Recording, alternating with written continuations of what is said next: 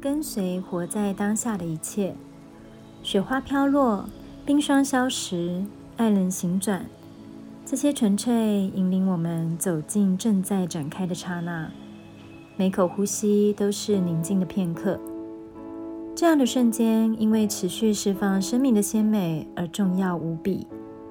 放慢步调，就可以遇见它。遭逢困难的时候，我们得常常放慢。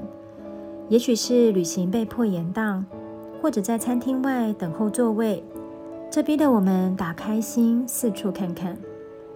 当我们发现自己充满野心，被严肃的计划牢牢捆绑，那种关头啊，往往迫使我们回到原点，找寻自己的初衷。可惜的是，我们的步伐全都迈得太快，急切地奔向想要抵达的地方，所以只能透过生病和受伤才能慢下来。从这样的特性来说，人类啊，是如此有趣的生物。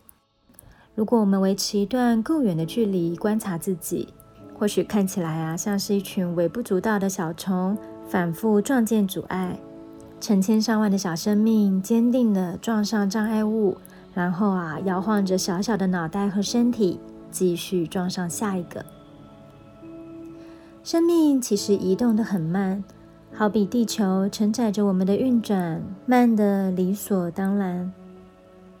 倘若你在自己的试炼与磨难中觉得扑蝶难行、麻木或精疲力尽，放缓思绪的步调，直到那细缝渐渐变宽，放慢你的心，慢到仿佛大地吸收雨水的速度，然后等待那鲜美的初衷向你问候。